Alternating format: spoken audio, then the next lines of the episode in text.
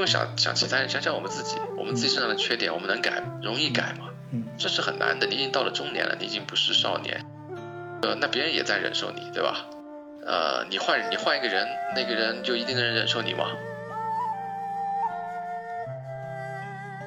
在上海，你这个所谓压力大，是不是因为离不起啊？我我周围好像没有离婚，没有听说离婚的朋友，有有这个婚姻不忠实的，倒是宁可偷偷摸摸的婚姻不忠实，但是也没有。中年离婚好像确实是一个，嗯，一个挺大的成本。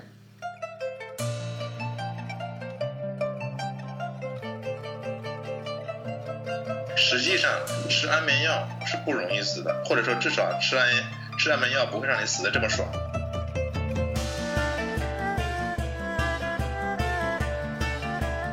哎，那他为什么不离婚呢？在德国离婚也是一个很普遍的事情啊。呃，而且刚刚不是说了吗？两个人我估计跟一起工作的话，是不是离婚的成本也没有那么高啊？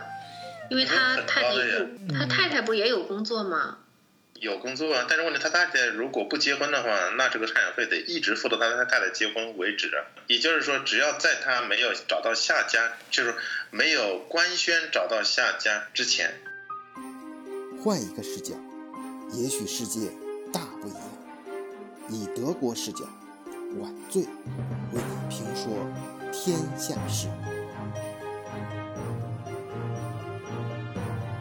惨，我当时还在跟呃会好讨论一九年的那个惨案，就是叫什么庆余年那个那个啊中餐馆灭年余酒楼啊，对，是年余酒楼，嗯，对，那就是一个中餐馆老板被灭门的惨案，然后凶手是越南人，嗯，然后在此之前，我们不是也看到过澳大利亚那个灭门的事儿吗？他还是自己家亲戚办的，呃，总之感觉这一类灭门的这种恶性、相当恐怖的事件，都是在呃亚裔或者是甚至华人好多一些就是海外背景的呃这些特殊的族群，呃中间可能还会牵扯到一些帮派斗争，甚至于我们有时候嗯一些影视作品里面那种感觉啊，呃，但是当地的华人好像他们的生活就比较健康啊，什么有什么仇恨，一般家族有什么仇恨，不像咱们华人，就咱们华人就关起门来有啥家族仇恨自己解决，但是他们好像就是公开不行就离婚啊什么的，不会把这种家庭矛盾啊，甚至呃什么纷争啊上升到灭门这种程度。但是这件事就不一样，他好像这家还是很典型的德国家庭，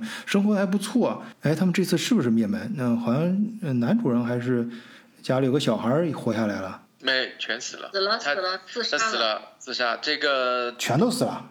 哇，这么惨！先是全家吃了安眠药，然后后来又把房子给点着了的。我天哪！两个小孩被他用枕头闷死的，被他爸爸，哇被这个男主人。两个，一个三岁，一个五岁，两个女孩的。哇，这个啥？哎，不是，这这有点不可思议啊！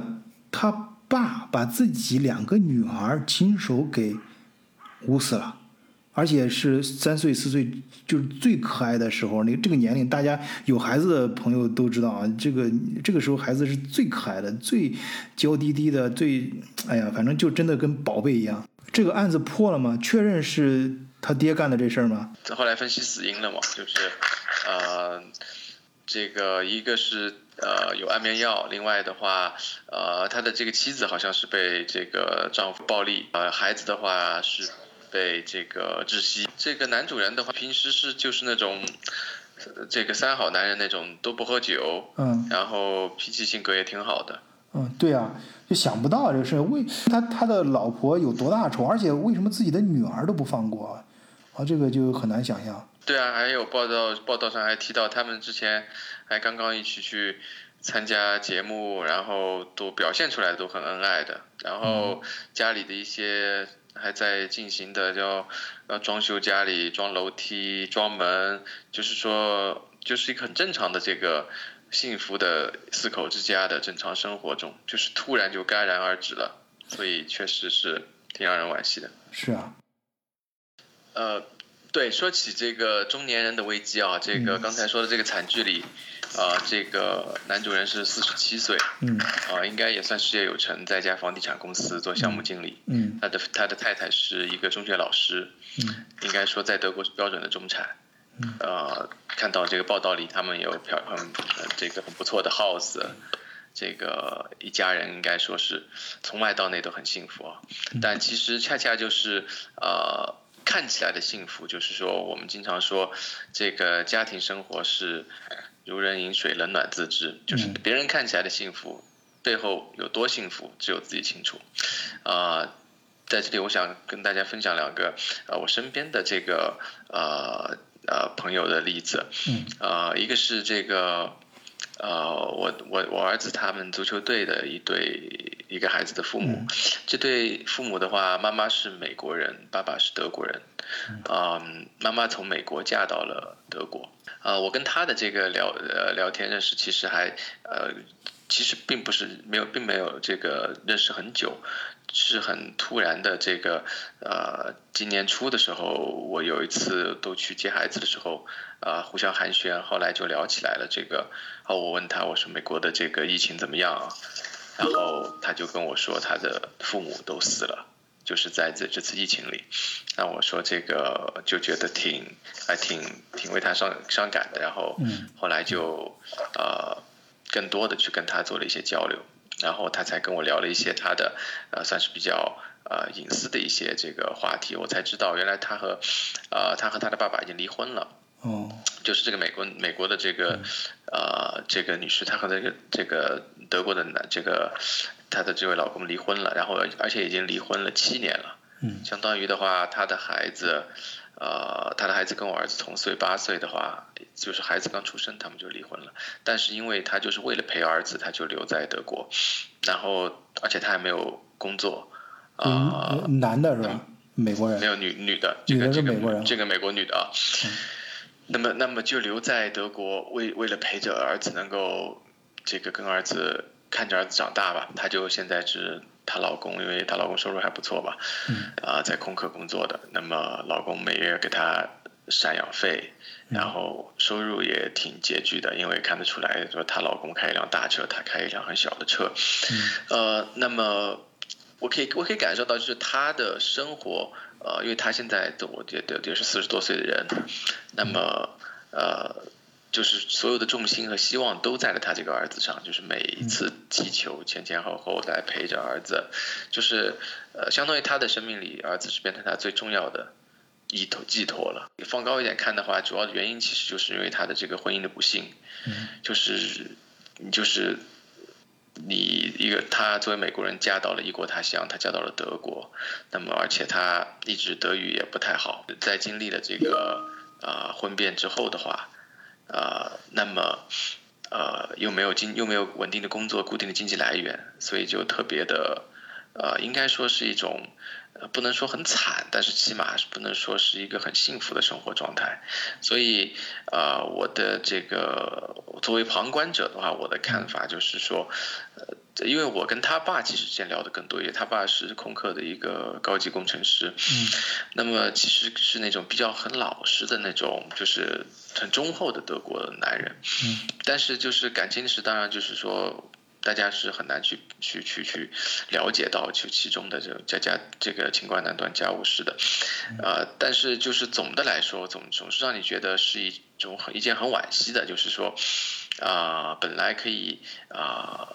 本来可以幸幸福福的从婚姻到家庭到孩子有一个完整的故事，那么因为这个夫妻的这个感情破裂的话，不论是带给孩子的伤害，带给自己的伤害，对自己的生活经济全各方面的，特别是我刚才提到的，在我今年初跟他聊天的时候，他的父母又在疫情里双亡，我我可以想象他的心理状态是。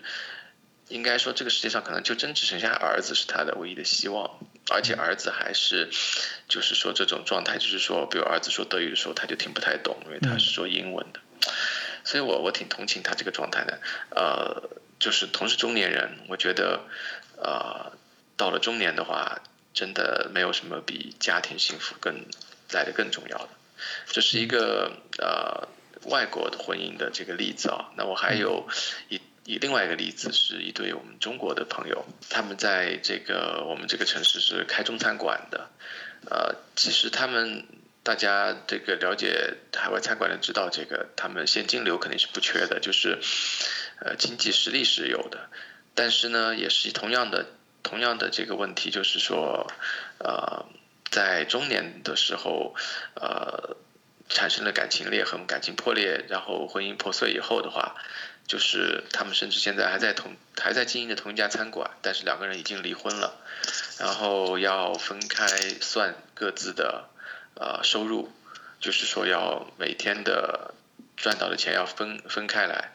然后之前本来有一个很大的、很漂亮的 house，然后现在要各自去卖了这个很漂亮的 house，各自去买各自的房子，呃，就是处在一种呃，我我自己我自己跟我，但我不能跟他们去这样说，但是我自己在心里想，就是夫妻在一起啊，那真的是一加一大于二的一个组合，但是如果夫妻一旦不同心了，那就是真的就是，呃，有就是说是在做减法的时候的话，也会小于负二，也会平。对，伤害度也是一加一大于二啊，甚至远远大于二，反正是非线性的。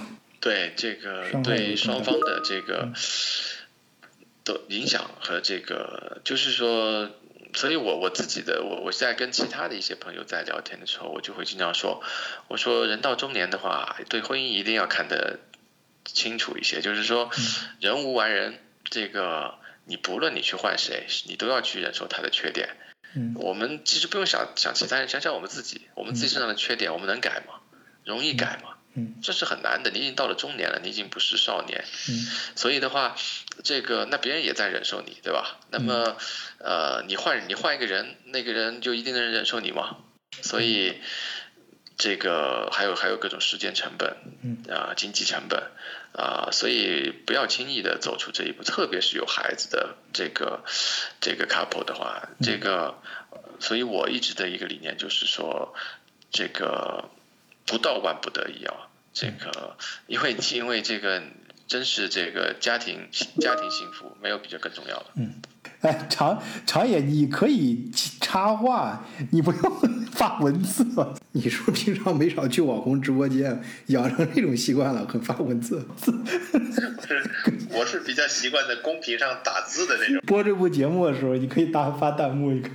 哎，要不这样吧，呃，会好，你你 来讲一讲，然后给呃长野呃发弹幕的机会，还是插话插话，你随时可以聊啊，咱们都是聊天互动的形式。啊，我觉得这个案子确实挺惨的。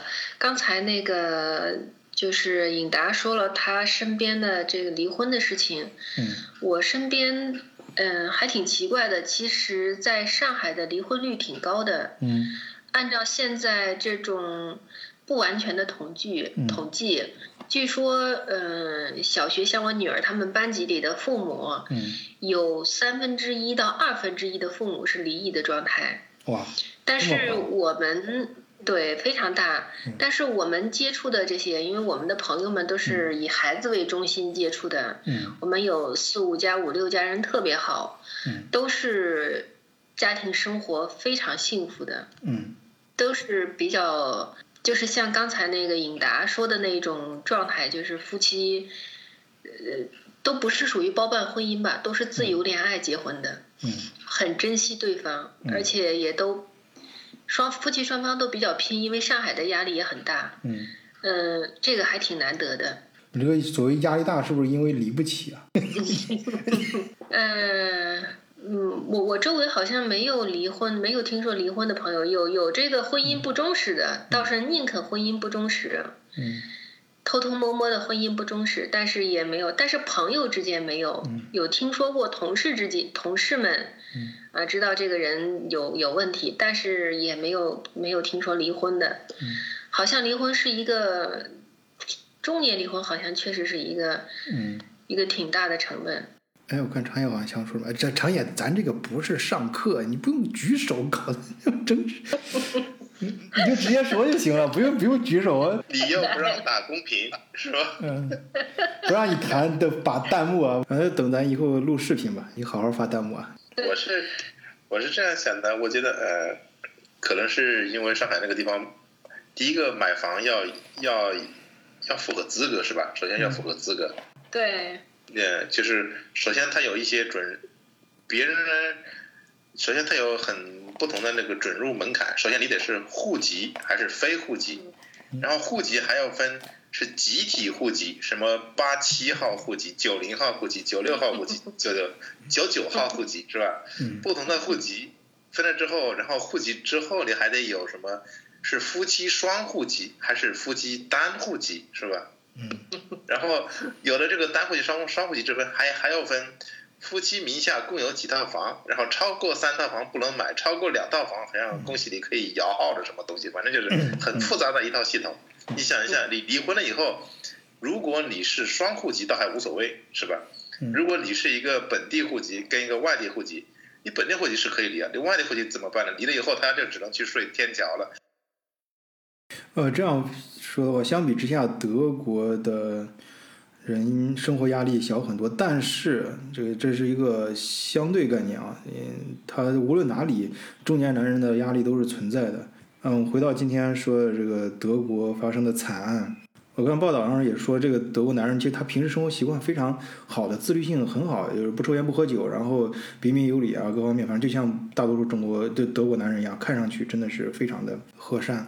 呃，但是他的老婆呢，他的太太就是那种典型的德国女人，就是非常的强势，就是在家里面都是就是都在他说了算，所以这个男的好像他的生活空间啊就受到这女方非常的压抑啊，自己呃各方面又得表现得非常的顺从，什么的非常好，然后也想让自己呃能够做得更好，能够让自己的太太满意啊这种，呃就就好多人分析他的心理嘛，其实我我觉得。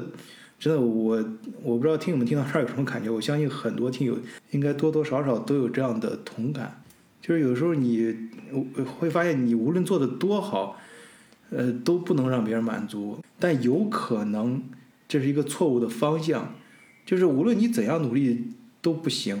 呃，中年男人其实也包括中年女人。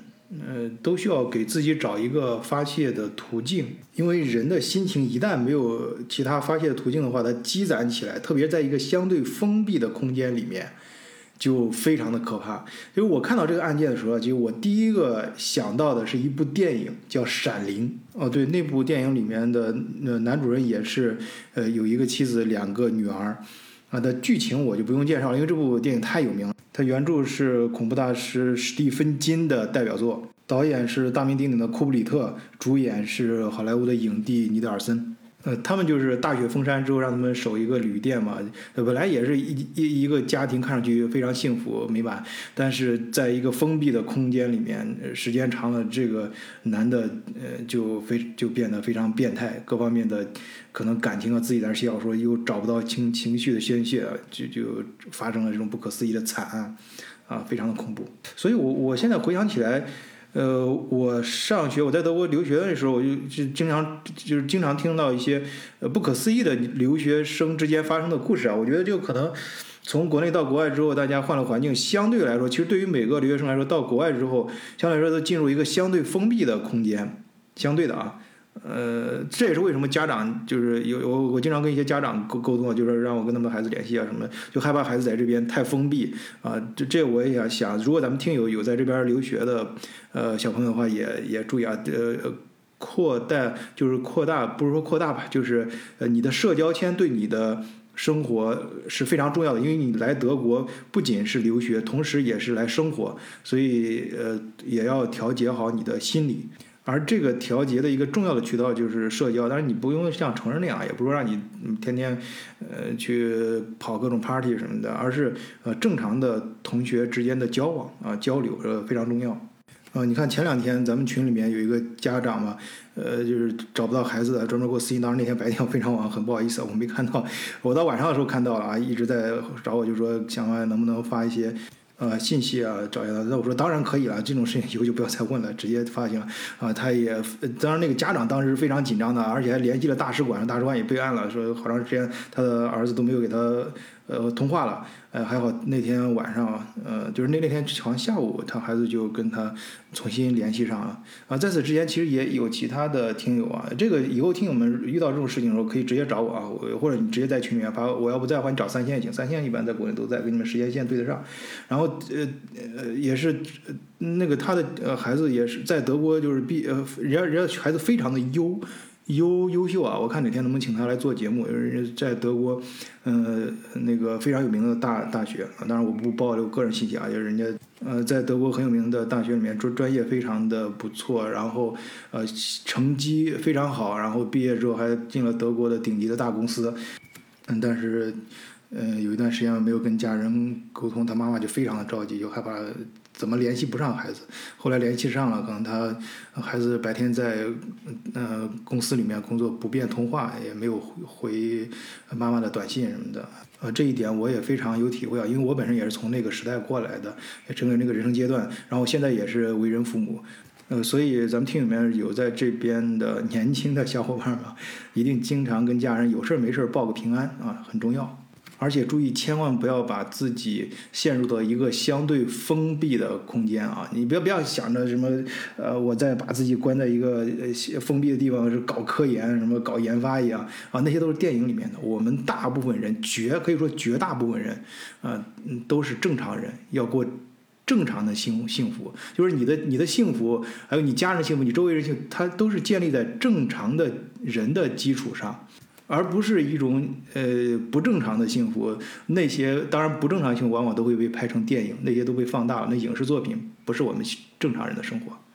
你你刚刚说那个吃安眠药那个自杀是吧？我突然想了想到一个知识点，大家还是准备做笔记啊。实际上吃安眠药是不容易死的，或者说至少吃安吃安眠药不会让你死的这么爽。因为安眠药里面好像有一种什么成分嘛，吃了以后会会让你整个人大面积就就是那种身身体会产生那种排异式的呕呕吐，就是那种很严重的呕吐跟那种什么状症状嘛。总之就是你想通过直接吃安眠药死的话，难度有点有点高。是电影里面拍的，好像一直一瓶安眠药吃下去就嗝屁了，是吧？实际上的话，你的身体是没是没有这么脆弱的，它会。就是当他当当你的胃开始吸收这个安眠药的成分的时候，他发现这个浓度过高以后，身体会自动产生一种排异性的反应，嗯，就是你会不停你会不停不停的进行呕吐，也就是说你现 呃就是说即使死也是死的很痛苦，那就事与愿违了。好多人之所以选择用药，就是想呃睡一觉啊醒不过来了，很安详的离开这个世界，嗯，人生就像做了一场梦。这个就是相信了民科的后果。实际上的话，为为什么说很多人服安眠药，呃，那个呃自杀，最后都被送进了医院洗胃嘛？嗯，就是因为你死不了啊。嗯，因为那个博士，博士太理性，博士太理性。因为那个，还不错不错，同一件事，大家从不同的角度去讲嘛。嗯，就是咱们咱咱咱们一边讲故事，一一边融入一些科学知识吧，对吧？挺好，挺好。确实，我有一个问题，我有一个问题，我觉得这个所有的爸爸哈，对女儿都比对儿子好。你比如说我我老公吧，对我女儿就绝对的。没没什么底线，所以我觉得这个爸爸能下手把自己的两个女儿，尤其是 还是那个三岁啊两岁正好玩的时候，他怎么可能下得了手呢？我觉得这个特别不可思议，这我不能理解。对，这这这绝对是失去理智的时候了，已经完全失去理智。对，我觉得这男的能把他老婆杀了，这很正常。这就这也不太正常，这也不正常，这很正常。这也不正常。但是但是能能下手下一个三岁的女孩，这个确实我觉得挺不可思议。对，好像那个报道里说，就是邻居听到他们知道他们是有争吵，而且这个了解他们这个。的朋友，这个知道他们家的这个情况，就是说，这个女的是比较霸道的类型，然后男的就是比较，啊，平时比较软弱型的，所以，所以从这个方面，我觉得这个男的也是有问题的，就是说，那展开说一说，我觉得你你说这个点可以。其实就是说，在任何的一段关系里，嗯，哪怕不不仅仅是婚姻啊，包括朋友也好，还有这个同事也好，其实这个平衡是很重要的。嗯，就是说，你如果找不到了这个平衡，一旦一个一段关系一旦失去了平衡，它就很难长久。嗯，所以的话，这个如果你已经出现了不平衡的因素，然后你又不去，呃。跟纠正他，或者是去挽救他的话，那么就会导致就越来越偏离，越来越偏离，最终那个弱势那个就会被压垮的。这个男的就是这种状况。你看，呃，我看报道里说，这个男的连酒都不喝啊。一个男人连酒都不喝的话，就真的是属于比较怎么说没脾气的那种啊。那么又遇上一个强势的老婆，就是说什么都要他做主的这种老婆的话，那么你说疫情之前可能还好，大家白天可以跟同事和平相处。那在疫情里，那你天天就是对着老婆，天天就被老婆主宰着，是吧？嗯什么事都要听老婆的，那你肯定受不了了。所以，所以这个换个角度说，我觉得这个这个这个男的也也也有问题。如果真的是他，他应该在这个在他内心有感觉不幸的时候，就去咨询心理师，或者去找一些有生活经验的朋友去去去倾诉一下。就是说，这个比如他老婆对他太强势、太长久的这种情况下的话，这个不是个长久之计啊，对他的心理健康也好，对他的，因为他找不到去排泄自己情绪的地方。对吧？嗯你不能，你一个人不能只听人使唤啊，对吧？有时候你也想使唤人，对吧？嗯所以的话，就是说你必须要有宣泄的地方，所所以这个呃必必须要做一个，即使你很难平衡其他人，那你至少平衡一下你自己，是吧？嗯不管你去找一些其他的兴趣爱好，是吧？像我一样养个宠物，对吧？嗯宠物总不会对你 这个呼来喝去，对吧？它总是听你的吧，百分之百服从吧，是吧？嗯所以的话，要找到自己的宣泄的方式，我觉得这个很重要。引出了一个有有意思的话题，嗯就是在疫情之间，可能会造成很多人的那种心理上的一些问题，是吧？但是有嗯又是因为疫情之间大家都不能出门，医生也不开开门接诊了，到最后就变成了你有病也没处医，最后这个事情就是会发展到悲剧的这个程度嘛。对对，这个男主人他妈妈就是说，去去去的的结论就是说，他说是疫情害了他的儿子，说疫情导致他儿子情绪崩溃，然后最后走上绝路。但是我感觉这个事情的话，应该是他们夫妻可能一开始就不匹配，因为我想的话，他愤然杀人，并且一口气杀三个人的话，嗯，这个应该不是一时半会儿能够积累起来的仇恨可以走出这一步的，嗯是吧？俗话说“虎毒不食子”嘛，嗯他，他不仅杀老婆，他连自己的子都给食了。嗯。就是两个这么好玩的女孩儿，三三岁的时候，这女孩子小小孩儿正好玩的时候，不是是这么着，她当时肯定是心理已经扭曲，已经不正常，所以做出这种完全，呃，付出符呃不符合我们常人的思维的行为，所以她做完之后自己也后悔了嘛，自己就自杀了。哎，那她为什么不离婚呢？在德国离婚也是一个很普遍的事情啊，呃，而且刚刚不是是说了吗？两个人我估计跟一起工作的话，是不是离婚的成本也没有那么高啊？因为他太太他太太不也有工作吗？有工作啊，但是问题他太太如果不结婚的话，那这个赡养费得一直付到他他太太结婚为止啊。啊，有工作也啊？嗯，也就是说，只要在他没有找到下家，就是没有官宣找到下家之前，你就得一直付一直付赡养费。也就是说，他他有的时候会处于一种报复心理嘛，就是说，他明明已经跟另外一个男男的生活在一起了，但他就是不去领结婚证。在这种情况下，那你这个无底无底洞就得填填到，要么你先死，要么他先先死，就是到这种程度。哎，到孩子十八岁就可以了吧？还是不是孩子那个是付付给孩子的那个抚养费，赡养费啊？抚养费哎还跟赡养费是两回事。跟跟老老婆的那那一份是另外一份钱，虽然钱不可能不是很多是吧？但是你想，啊每每个月到头就就是每个月的工资一到手，然后联邦政府一口气就抽走了百分之四十四十，好那也就忍了。结果你老婆越来抽，不是你你的前任老婆又来抽一笔税。对，那个这个德国设置这种婚姻制度的目的是什么？就是为了降低离婚率吗？不是还是不是不是，他他这个不是反而低了结婚率？呃不是，这说明我告诉你，对，这说明人家的体制非常的完备。最典型的一个，我一个是我们身边我身边的我这个朋友那个。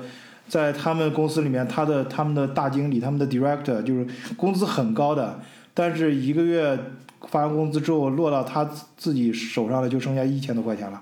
他三分四分之三的钱都全部分给呃前妻前前妻，然后然后后宫后宫 还有还有一个就是还有一个大家的运营费用？还有一个大家都知道的典型的例子就是施罗德嘛。施罗德，你让他当总理，他的工资薪资是相当高的，但是他每次出出行的时候，他他出去玩的时候，不是他出去公务啊，就是他自己私人时间出去的时候，但是他也要他由于是国家总理嘛，也要有保镖的。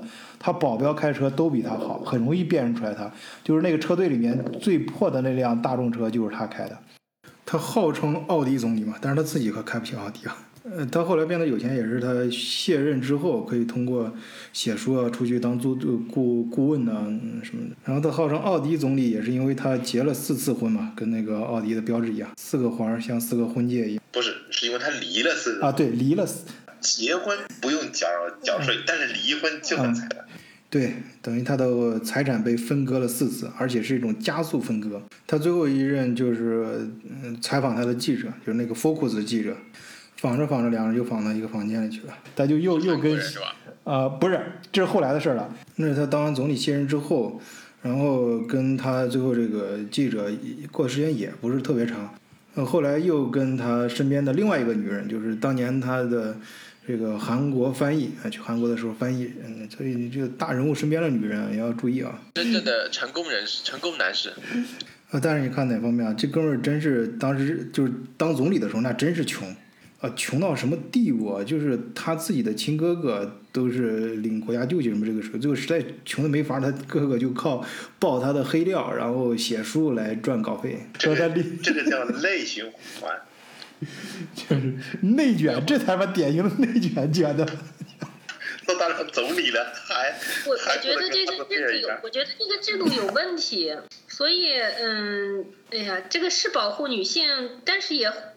不知道，我觉得这个就是男的，你不你得想好，你离离婚离不离离啊离不离的离婚呃降低了结婚率嘛？现在很多就周围的我看这些德国年轻人就结婚。哎，你说对了。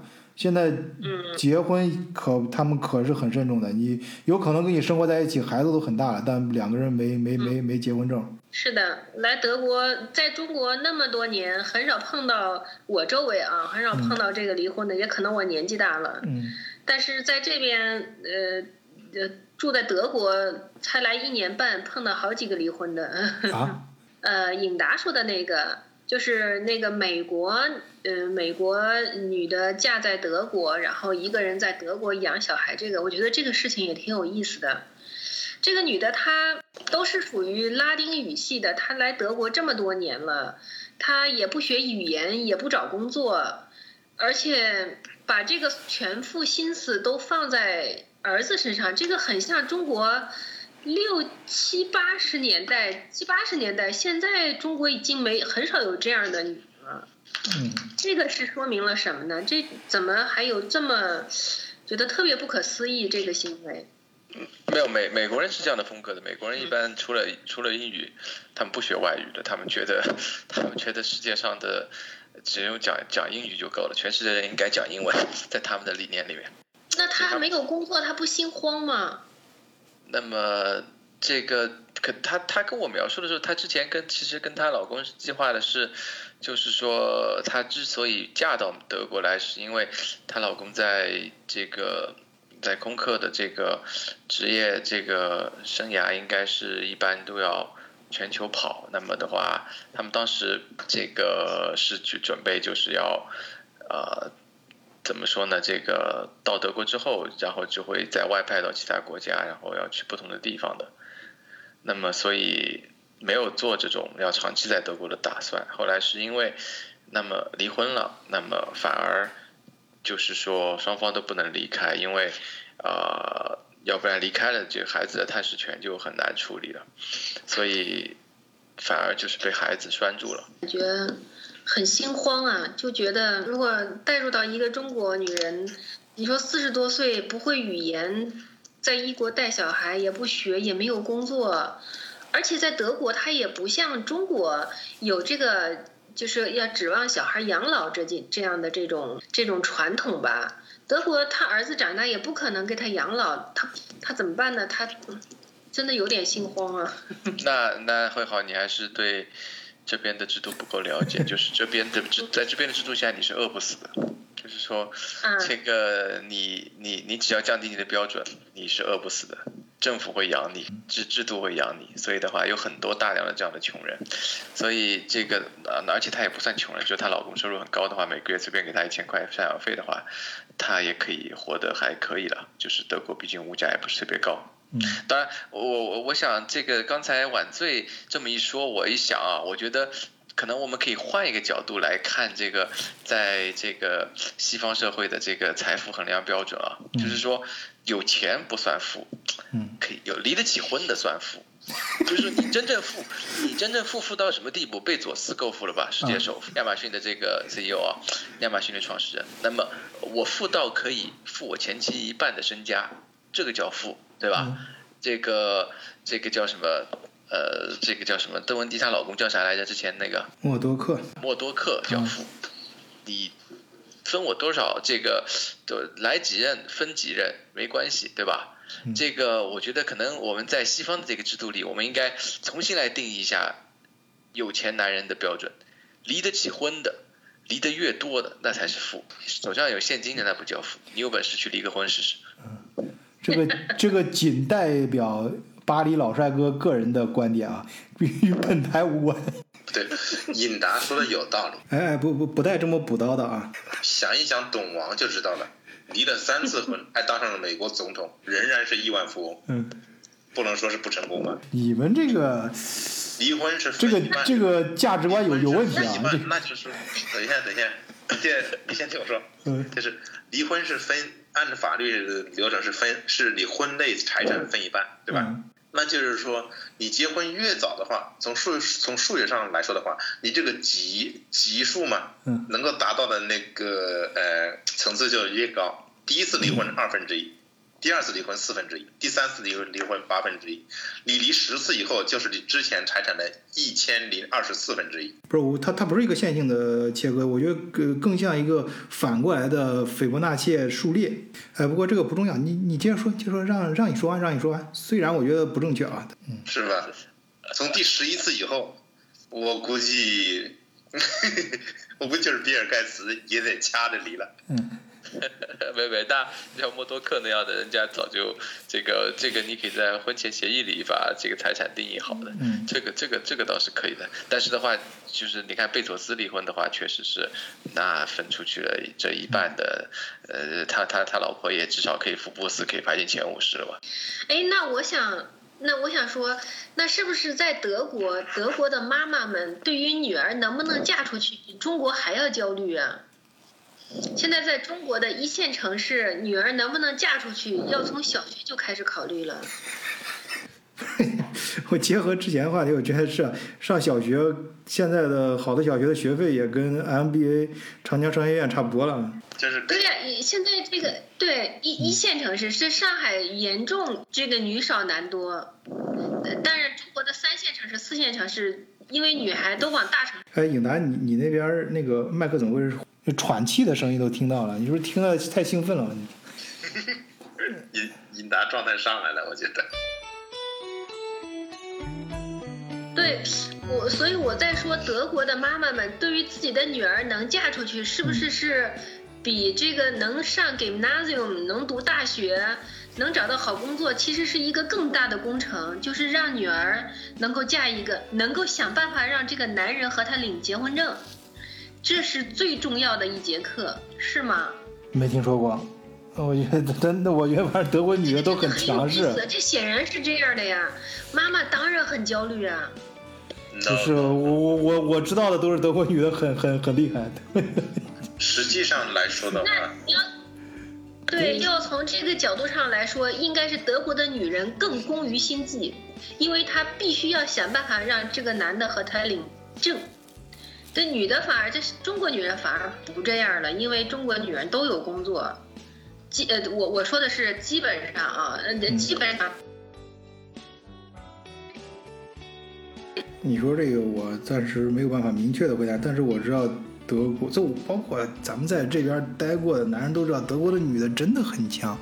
那远的不说，就是最近国内媒体我看也比较关注的，马上要卸任的默克尔，默克尔是他前前夫的前妻啊，他当时就是跟他跟他老跟他长就是突然有一天，然后早上起来说不行，我觉得不能这样过，一摔门走了，就再也没回来了。然后就没多长时间就搬过去跟他那个教授啊，跟他教教授住一块儿，然后让他再过几年，他教授就也离婚了，然后然后两个人就一直生活到现在。而且还有一件事，我都不忍心告诉你啊！你刚说你很很焦虑这事儿，嗯，嗯，是德国老德国跟我说的，在德国，在中国不是结婚的时候男方要给女方彩礼嘛？在德国是反过来的，德国结婚的时候你嫁女儿是要给女方钱的，呃，给男方钱的，就是女方给男方钱，呃，但是这是有一个有意思的话题，我们可以回头专门列一期节目来聊，呃，这个不，这这这期不能跑得太远了。跟朋友开玩笑嘛，我说，以后要是要是要是别人问我儿子是哪里人，是吧？我就说你要说你是中国人，但是如果等等到什么世界杯的时候，你就说你是德国人。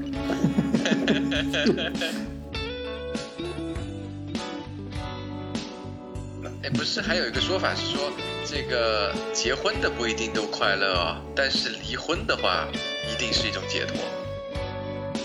博士这么一分析，反而把我的这个四十岁的男人有三个最高兴的事儿，就 是升官发财、死死老婆什么的。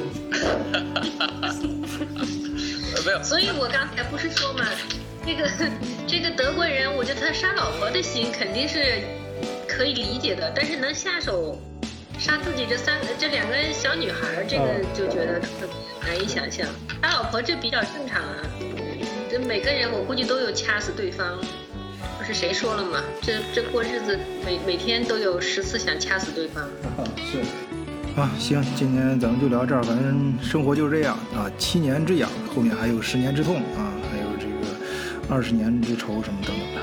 对，刚才博士说的这个太 focus 在了这个离婚上。其实我觉得，呃，在为什么要离婚？其实更多的时候啊，呃，可能有很多是悲伤的故事，但也有很多的更多的是。找到了真爱，就是找到了新欢，那么其实这反而是一个开心的故事。这个我说回去法国，大家知道法国总统的话，一般你不找两个情人的话都说不过去了。呃，先说一个萨科齐的这个，大家知道萨科齐跟这个意大利的歌手这个卡拉布鲁尼结婚的时候啊，他比他大十三岁吧。